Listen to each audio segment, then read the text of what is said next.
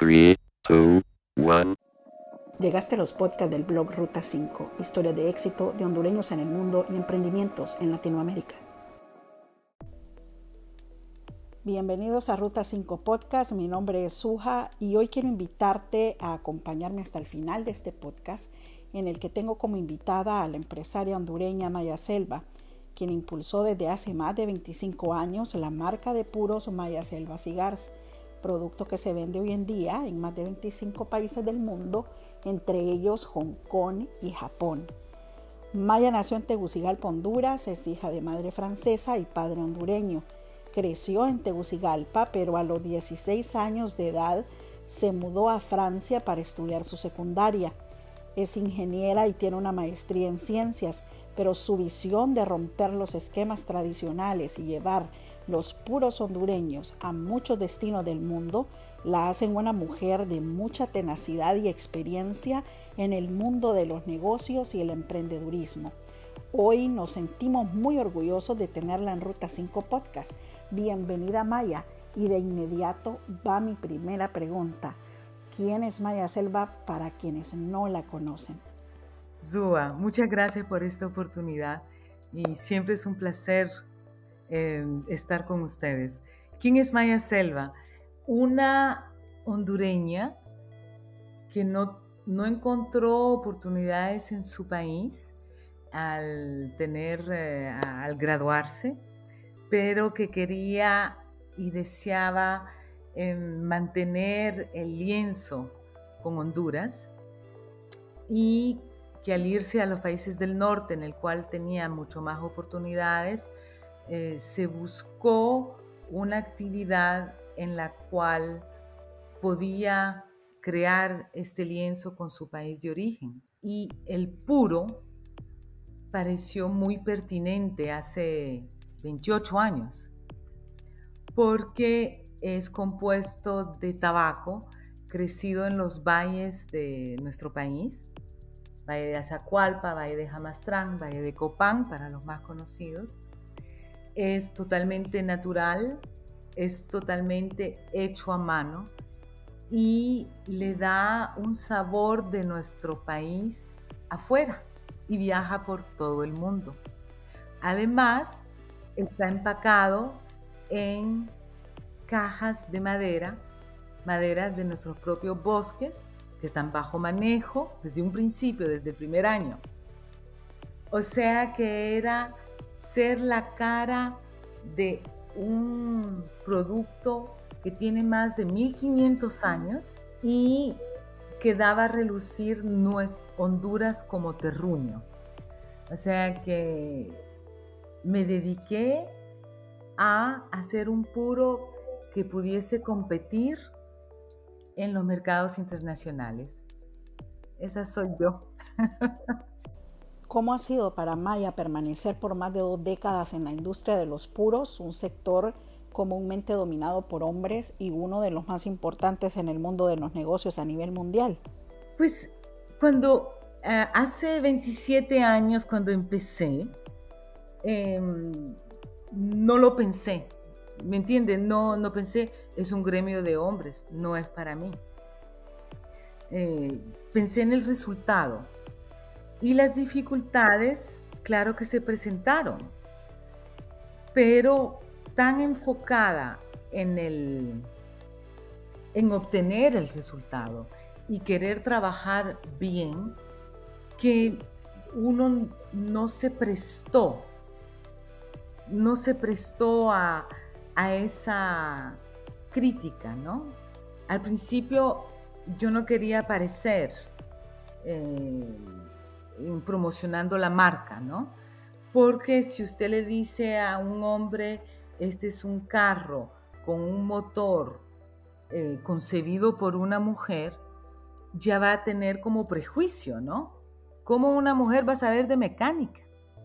Eso no es posible. Entonces, lo que importaba era el puro en sí, y no el hecho que yo fuese mujer o no y no prestarse, no prestarse.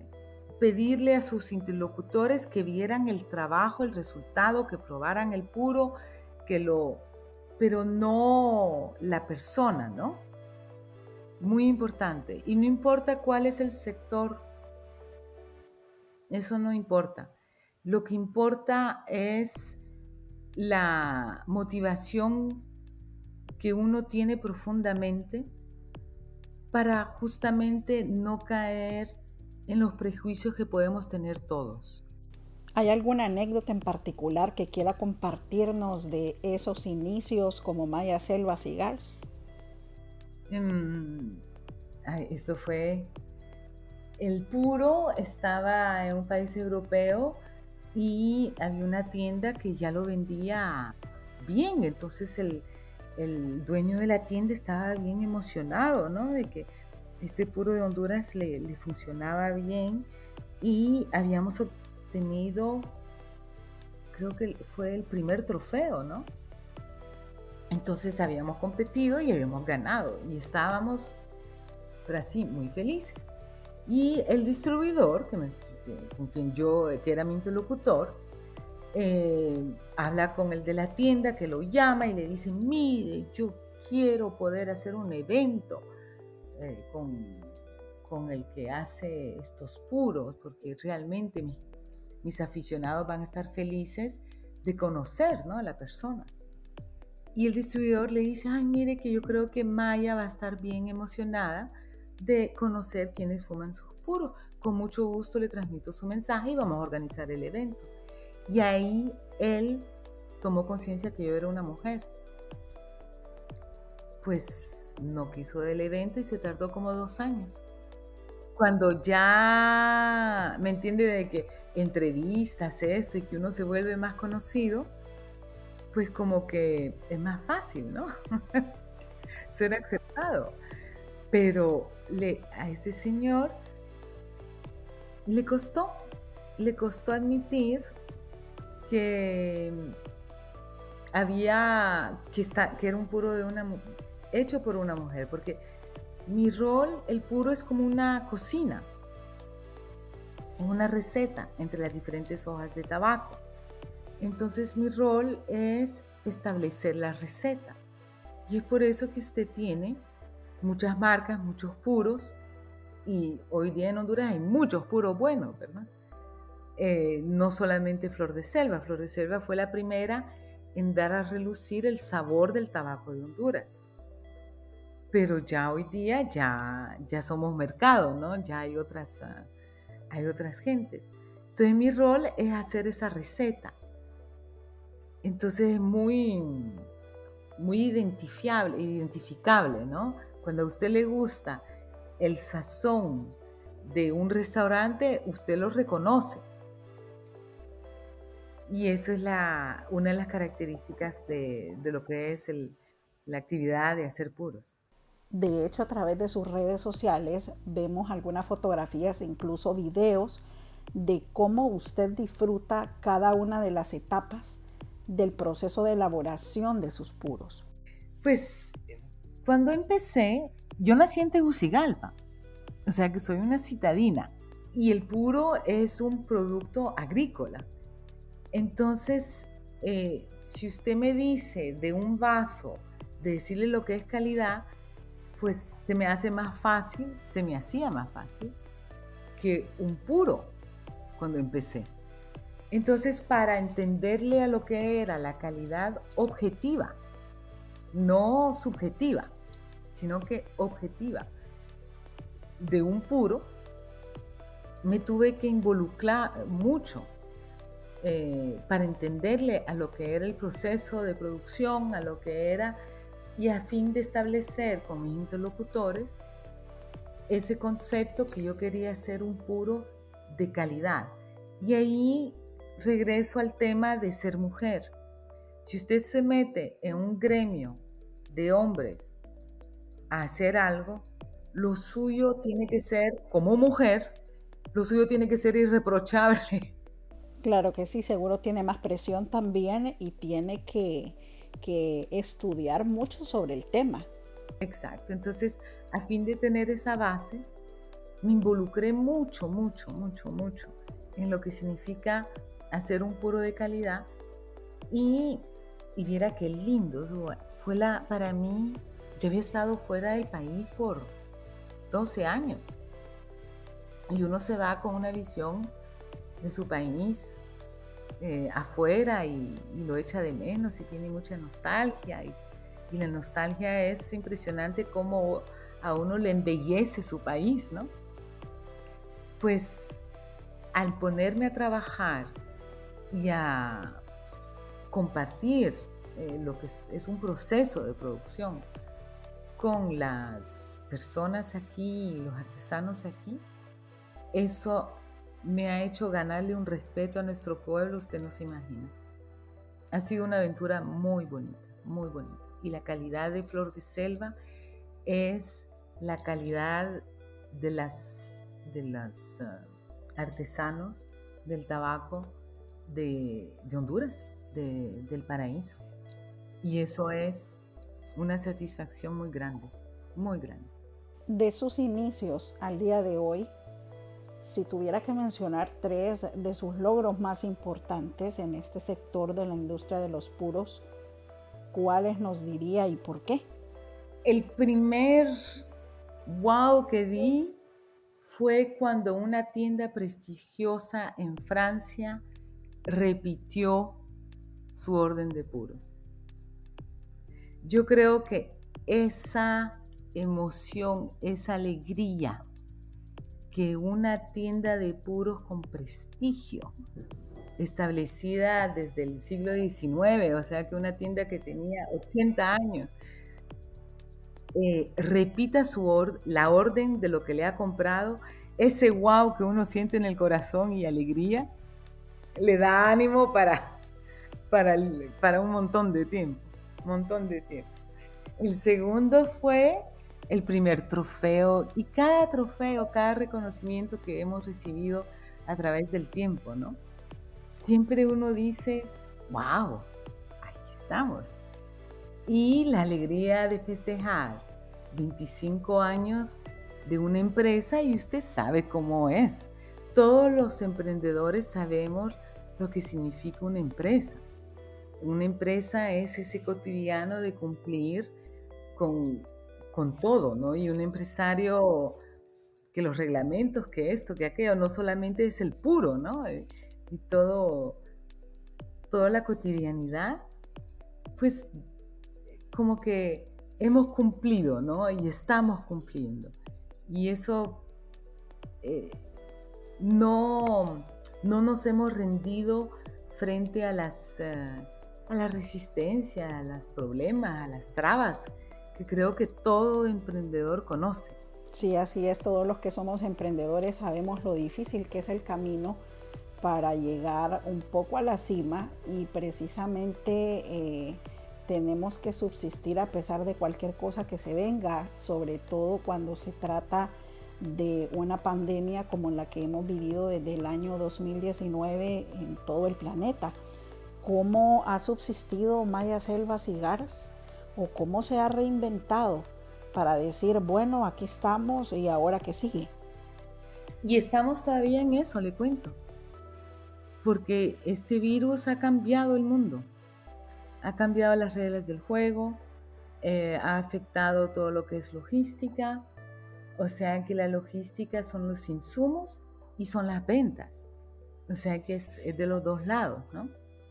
Ha cambiado la manera de dar a conocer la oferta que tenemos, o sea que, bueno, eh, esto de Zoom, ¿no?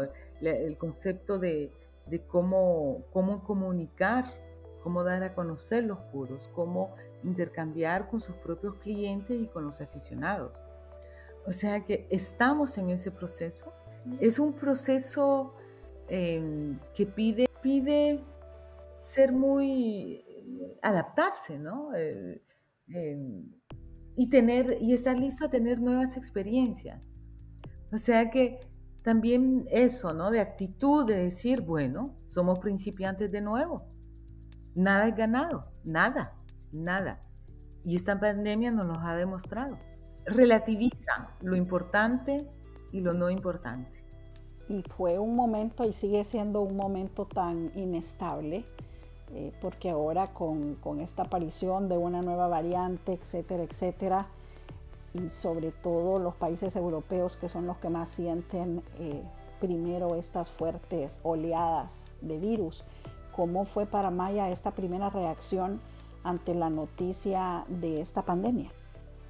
La semana antes que el presidente de Francia cerrara todo, yo estaba en relación con Asia y me habían dado cuenta que en Asia habían cerrado todo.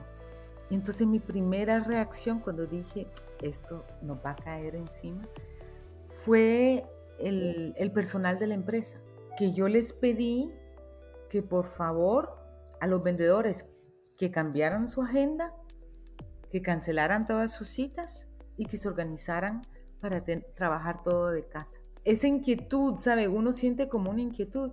Yo creo que el empresario, el emprendedor, em, se privilegia por lo menos de estar, siempre tener como cierta inquietud, ¿no? Porque las implicaciones económicas son, el rol de un emprendedor y de un empresario es de anticipar lo más posible, anticipar anticipar, imaginar y tener ya como que encaminado soluciones en función de. Les recuerdo que un, que un puro es un producto agrícola. Entonces, usted depende del tiempo, por ejemplo. Entonces uno tiene una cierta práctica para decir, ajá, y si la cosecha es mala durante tres años, ¿cómo vamos a hacer puros? Y eso, esa actitud hizo que lo primero que hice fue pedirle a mi gente organizarse para trabajar desde casa. Entonces, cuando cierre el país, por lo menos estamos comunicados, porque hemos cambiado, ¿sabe? hemos anticipado esa parte. De ahí fue ir calculando cuánto tiempo íbamos a poder aguantar sin recibir tabaco, para poder organizar tesorería, gastos. Y, ahí es como si usted anduviera en velero. Usted baja las velas porque viene la tormenta. Porque viene la tormenta. Nunca, nunca andar cómodo. Nunca nada es, es eh, y sobre todo en el mundo empresarial. Uno tiene que saber hasta dónde puede aguantar sin vender. ¿Cuál es su tope? para poder em, no que uno sea pesimista, yo soy una persona muy optimista, pero esta pandemia nos pide todavía más anticipar, anticipar lo que se necesita para poder hacer su actividad. Usted no se puede meter a sembrar tabaco si no tiene fertilizante que llegue. ¿sabe? Es como si usted dijera, ay, voy a hacer una hortaliza y no pensó en ver dónde iba a conseguir el agua. A usted no se le ocurre. Pues esta pandemia nos está obligando a tener ese tipo de actitud para cosas que pensábamos normales, vaya, eh, que están, que están. Y no, nada es, nada, nada nada, nos obliga a anticipar, prevenir, ser más creativos, comunicar de manera diferente, organizando Zoom, eh, organizando lienzos de otra manera, eh, otro tipo de relación con el cliente, otro... Eso es lo que nos ha tocado. Maya, ¿y estaba en territorio hondureño o en Francia cuando le tocó la cuarentena?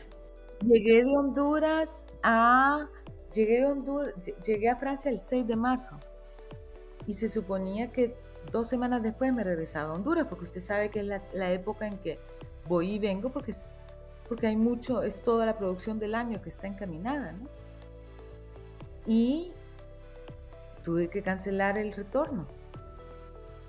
Imagínese, qué sé yo, los, los pagos de la gente aquí en Honduras, las a mí me tocó en Francia, pero y Francia decidió que los estanqueros era un eh, un negocio vital de primera necesidad y el gobierno francés nos pidió de seguir eh, entregando. Entonces, sin saber lo que era esta pandemia, pedirle a la gente de la empresa de seguir, eh, de que ellos estaban autorizados en salir de sus casas e ir al trabajo y sabiendo que mm, no se sabía lo, tan grave que era esta pandemia, no se sabía cómo se manejaba, ¿no? Eh, le, puedo garantizar que no fue decisión fácil. Y bueno, eh, yo volví a organizar entregas y a hacer paquetes y a... Y porque si un personal le decía que no quería tomar ese riesgo, usted tampoco podía ir en contra, ¿no? No, no, no podía obligarlo. No se sabía lo que era, no se sabía cómo manejarlo en términos si le daba a uno. fue una época muy especial, con mucha adrenalina, diría. ¿Hay algún proyecto Maya que quedó detenido durante este tiempo del 2019 a la fecha y que piensas retomar en un futuro próximo? Pues el gran proyecto que quedó detenido, ah, yo tenía que regresar a Honduras porque si usted se recuerda, el 18 de enero, o el 25 de enero, 20 de enero, 18 de enero del 2020, eh, habíamos hecho la celebración de poner la primera piedra de la nueva instalaciones que queríamos que estuviese listo en diciembre de 2020. Y eso se tuvo que parar. Porque si uno no se puede mover, ¿cómo va a estar supervisando construcción, no? Entonces, esa, esa, ha sido el gran, una de las frustraciones, ¿no? De que, de que no se pudo lograr esa construcción y todo lo que implicaba esa construcción en términos de, ventas anticipadas, porque uno iba a tener la capacidad de producción, así. Todo hay que, se tuvo que borrar y hacer cuenta nueva. Ni modo, ni modo, ni modo. Pero qué difícil. Imagínese usted una fábrica una fábrica son varios departamentos.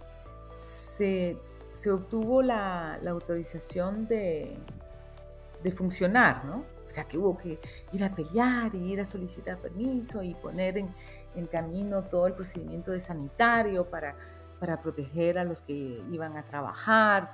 Y eso que había toque de queda todavía y todo, pero la gente necesita resolver también, porque el tabaco es uno de los gremios que más genera empleo eh, y sobre todo en esta zona de Danlí que depende tanto de las, de, las fábricas, ¿no?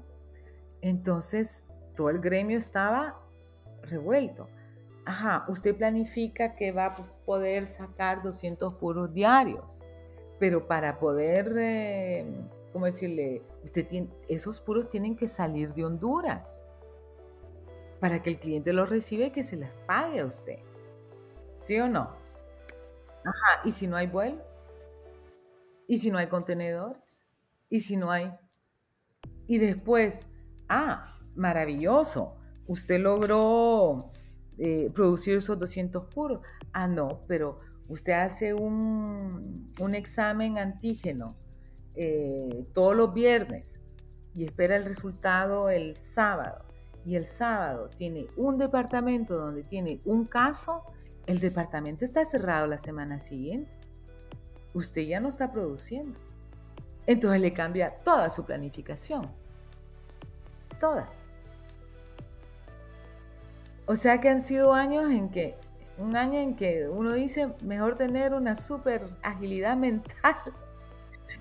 Porque, porque aquí nada sale como debería de salir. Nada. Nada. Nada, nada, nada. Pero cuando sale, qué alegría. Seguro que sí, eso es indudable. ¿Cuándo reanudaron entonces operaciones finalmente? Pues se reanudó en junio, en junio del año pasado. La distribuidora estaba abierta, pero estaba esa, e, esa, ese inventario muy fuerte, ¿no? Diciendo, ajá, mala cosecha. Pero producción reanudó en junio despacito y le voy a decir, hasta ahora en septiembre, este año, es que ya se puede decir que, que ya estamos con la misma capacidad de, de producción, ¿no? Pero el retraso no se recupera. Del otro lado de la moneda maya, ¿en qué destinos están permanentemente sus puros y cuántas colecciones han estrenado hasta el día de hoy? Son 27 países, imagínense. 27 países, digo, puchica, pareciera que fuera un país por año. Tenemos 26 años, 27 países. Y no todos con la misma intensidad, pero en Alemania eh, eh, es un país que ha realmente apreciado y, que, le, que le da mucho eco, ¿no? Y que hace que nuestro pueblo está presente de manera consistente. Por supuesto Francia, pero es, es, como más fácil porque, porque ahí está mi familia. Eh, de ahí viene Austria, de ahí viene Suiza. Usted imagínese que un robusto flor de selva con tabaco de jamastrán, de Azacualpa, de Talanga. Él viaja a Venecia, a Hong Kong, a Singapur, a Milano, a París, a Hamburgo, a Tokio, a, Dubrovnik o sea que es, um, son bien viajados esos puros y le dan un momento de placer a personas de culturas diferentes, de costumbres diferentes. De, o que es, esa es una satisfacción muy linda, muy linda. Entonces, wow. Entonces tenemos, tenemos como tres, tres hijos, tres marcas. La primera marca es Flor de Selva, con la cual hemos empezado. una segunda marca que es un puro con tabaco de Nicaragua, puramente nicaragüense, que se llama Cumpay. Y tenemos otra marca que se llama Villa Zamorano, que es también hondureña. La marca que tiene más oferta en términos de de diferencia, diferentes puros. Usted sabe, un puro, usted tiene un diámetro y, un, y el largo del puro. Y en función de eso son momentos diferentes, son tiempo diferente que usted le puede disponer al puro. El puro es un producto realmente de degustación. Entonces, esa oferta es bastante, bastante profundizada en, lo que es flor de selva, en la cual se tiene como 14 puros de tamaño diferente y para el 20 aniversario hicimos recetas propias, diferentes y está toda la colección que, que se llama Maduro porque es con una capa que es muy oscura, de un tabaco muy específico. Eso es para flor de selva. Entonces, hoy día tenemos un catálogo bastante importante, bastante importante, pero todos, cada puro hecho con el mismo cuidado y con esa voluntad que tenga su receta, que tenga una diferencia. Muy poco se menciona en entrevista del equipo que hay detrás de la preparación de cada uno de los puros. Seguro que usted y su equipo de trabajo pues tienen una mancuerna muy buena para sacar adelante toda la producción que hacen anualmente. Platíquenos un poco de las cualidades que tienen sus empleados en las diferentes tabacaleras para elaborar sus productos. Con, la marca Flor de Selva trabajamos con una empresa, no es nuestra empresa, es una empresa que pertenece al grupo Plasencia, que fue con ellos que empezamos. ¿Y cuáles son las cualidades? Que es un grupo muy Em, muy organizado, muy profesional, muy em, en el cual le dan la importancia que se merece el, el aspecto artesanal. ¿Cuáles son las cualidades que veo en la fábrica, en la fábrica de Villa Zamorano, en la cual son 90 personas, o en la finca, en el cual es un grupo de 40 personas? Es la disciplina personal. Viera, yo siempre quedo admirativa de todas estas personas que a las 5, 6 de la mañana, si se empieza a las 5, 15 para las 5, ya llegan y se preparan a trabajar. Es una actitud ya de respeto a su propio trabajo, que es admirable, admirable. La dexteridad de sus manos para tocar el tabaco, para no romper la hoja. Si usted viera que hay momentos en que nos damos unas carcajadas porque me pongo a hacer, a desgavillar, por ejemplo, hojas de tabaco con ellas, ¿no? Y platicando y pidiendo las noticias de los hijos. De... Y me dicen, a usted no la ponemos en planilla, ya rompió 10 hojas. Es, ahí sí como que, no, no, no, usted me está haciendo perdiendo el día aquí. no, no, no vaya ¿Por qué? Porque esa delicadeza, esa atención que se necesita y lo tienen para cada hojita de tabaco. Usted imagínese que un puro son más de 200 pares de mano. Si usted se fija, eh, por ejemplo, en el, en el vivero, usted tiene esta bandeja, ¿verdad? En el que tiene hoyitos. Son 200 hoyitos que hay. Y ellas toman ese palito y van a hacer el hoyito para la plántula. En medio, en medio de esa, con una rapidez, intente usted hacerlo. No. Se tarda horas. Se tarda, pero es que yo digo, es que me dejan. Y eso que lo he visto tantas veces, ¿verdad? pero esa dexteridad, ese ojo, ver las diferencias de color en una hoja de tabaco, ese es un don. Ser capaz, hay un señor que me apoya a hacer ligas y que este, este tabaco combina con este otro tabaco, pero este y este no combinan. Ese conocimiento, ese respeto que le tienen a la hoja de tabaco, esa disciplina, esa dexteridad, esa, eh, esa noción de, de, de hacer las cosas bien, esa conciencia. Es, esto no es un trabajo para gente indiferente, es un trabajo para gente despierta. Y ellos son así. Y en uno de esos tantos viajes entiendo que también han organizado excursiones con extranjeros a sus plantaciones de tabaco para que precisamente se enteren un poco de cómo es la producción y todo el proceso de la elaboración de los puros. Ay, mira, eh, eh, han sido aventuras divinas.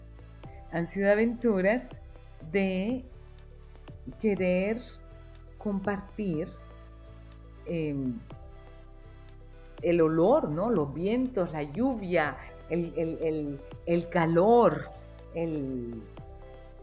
la tierra, el, color de la tierra, el polvo de Jamastrán, así. Y hemos traído ya durante 25, cada año hemos traído a compradores de tabaco y eh, fumadores, eh, ¿cómo decir?, especiales, gente sobresaliente, intelectuales, eh, actores, gente así, para que vengan a conocer, porque usted no puede creer que se tarda dos años, tres años en hacer un puro. Usted no lo puede creer si no lo ve, no le entiende por qué. Y hemos compartido lo que es nuestras comidas, nuestras con alemanes, con asiáticos, con, y les damos el recorrido de todo esto. Y esa experiencia es tan inolvidable que años después lo siguen recordando. Y usted sabe que los hondureños sabemos ser hospitalarios, que, que el visitante se sienta en su casa y que hay un calor humano aquí muy único. Y eso hace que todas estas visitas son recuerdos maravillosos de todo el tejido de intercambio y de relación que se ha tenido con los compradores de tabaco a través del mundo. De esas personas muy famosas o del mundo del espectáculo, ¿podría mencionar alguna o algunas que han tenido en sus manos un producto de su marca de puros? Hay una foto ahí en internet de una noche en Cannes en el cual eh, Sylvester Stallone está degustando un doble corona de flor de selva eh, y que él con mucho placer se dejó tomar la foto eh, así, diciendo, ¿sabe? Sí, yo amo estos puros. O sea que eso siempre es un momento inolvidable cuando una persona tan conocida le, dice, qué, qué, rico este tabaco, ¿no? Eh, de ahí tenemos a a ciertas personas con títulos eh, de nobleza que son fumadores eh, muy leales a la a, Flor de Selva.